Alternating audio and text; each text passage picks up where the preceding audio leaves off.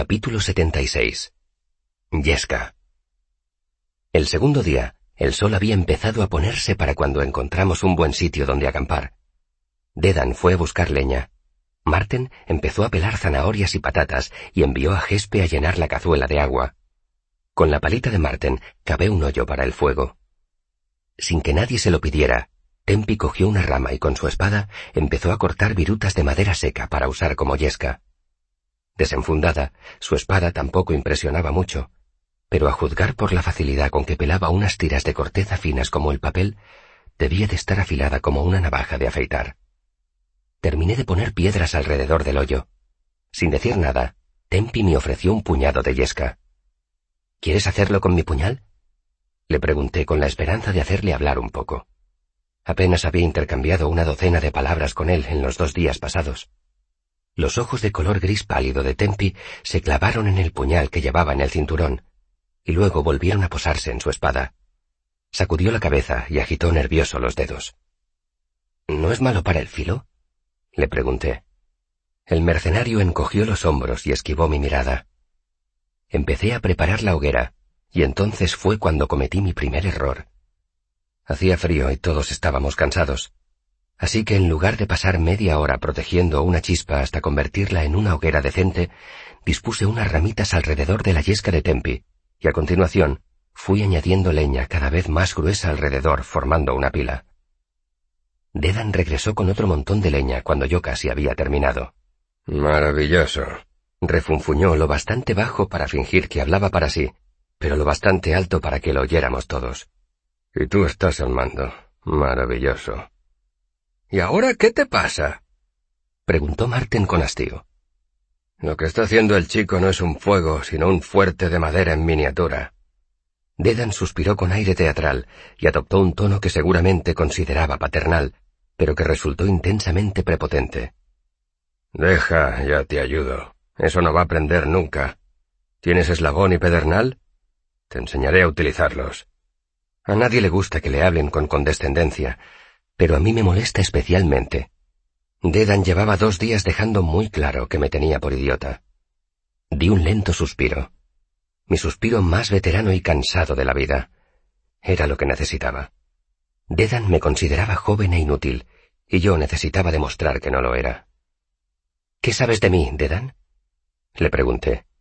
Me miró con gesto inexpresivo. Solo sabes una cosa de mí.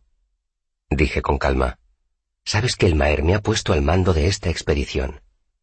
Lo miré a los ojos. ¿El Maer es idiota? Claro que no. Dijo Dedan agitando una mano. Yo solo he dicho. Me levanté y enseguida lo lamenté, pues solo conseguí destacar la superior estatura de Dedan. ¿Me habría puesto el Maer al mando si yo fuera idiota?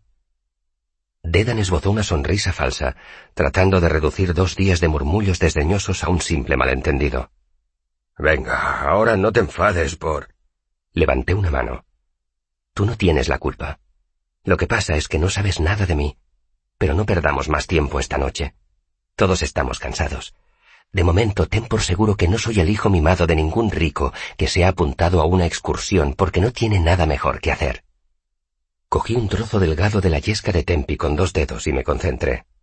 Extraje más calor del que necesitaba y noté que se me enfriaba el brazo hasta el hombro y ten por seguro que sé encender un fuego.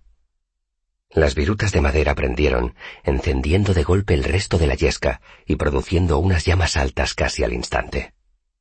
Mi intención había sido hacer un gesto teatral para que Dedan dejara de pensar que yo era un inútil, pero el tiempo que había pasado en la universidad me había dejado un poco quemado. Para un miembro del arcano, encender un fuego como aquel era tan sencillo como calzarse las botas. Dedan, por otra parte, no había conocido a ningún arcanista, y lo más probable era que nunca hubiera estado a menos de mil kilómetros de la universidad. Todo lo que sabía sobre magia lo había aprendido alrededor de las hogueras. Así que cuando estallaron las llamas, se quedó blanco como el papel y dio unos pasos atrás. Fue como si de pronto yo hubiera hecho surgir una rugiente llamarada, como Taborlin el Grande, entonces vi que Marten y Gespe también tenían escrita en la cara la típica superstición víntica. Dirigieron la mirada hacia el fuego y luego hacia mí. Yo era uno de aquellos. Tonteaba con poderes oscuros, conjuraba demonios, me comía todo el queso, incluida la corteza. Al ver sus caras anonadadas, comprendí que nada que dijera conseguiría tranquilizarlos. Al menos no en ese momento.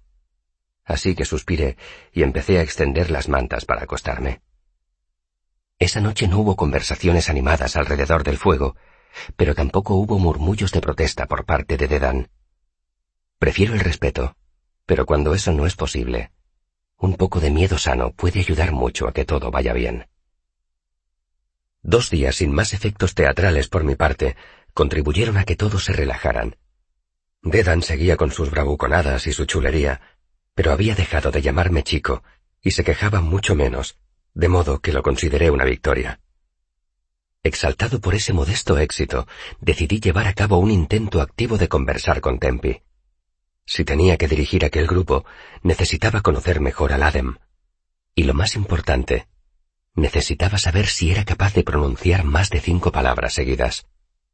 Así que me acerqué a él cuando paramos para comer. Tempi se había sentado un poco apartado de todos nosotros, y no porque mantuviera una actitud distante. Los demás charlábamos mientras comíamos. Tempi, en cambio, solo comía. Me senté a su lado con mi almuerzo, un trozo de salchicha seca y unas patatas frías. Hola, Tempi. Levantó la cabeza y asintió. Durante un segundo vi un destello en sus ojos gris pálido. Entonces desvió la mirada, moviendo las manos inquieto. Se pasó una por el pelo y por un instante me recordó a Simón. Ambos tenían una constitución delgada y el cabello rubio rojizo. Pero Simón no era tan callado. A veces, cuando conversaba con Sim, no conseguía intercalar ni una sola palabra. Ya había intentado hablar con Tempi otras veces, por supuesto. Normalmente eran charlas sin importancia, sobre el tiempo, sobre cómo nos dolían los pies tras caminar todo el día, sobre la comida. No había servido de nada. Como mucho le había sonsacado una palabra o dos. La mayoría de las veces, solo una cabezada o un encogimiento de hombros. Lo más habitual era una expresión vacía, luego agitaba un poco las manos y rehuía de plano mirarme a los ojos. Por eso ese día yo tenía preparada una táctica para entablar conversación con él. He oído hablar del Letani. Dije. Me gustaría saber algo más. ¿Quieres contarme algo?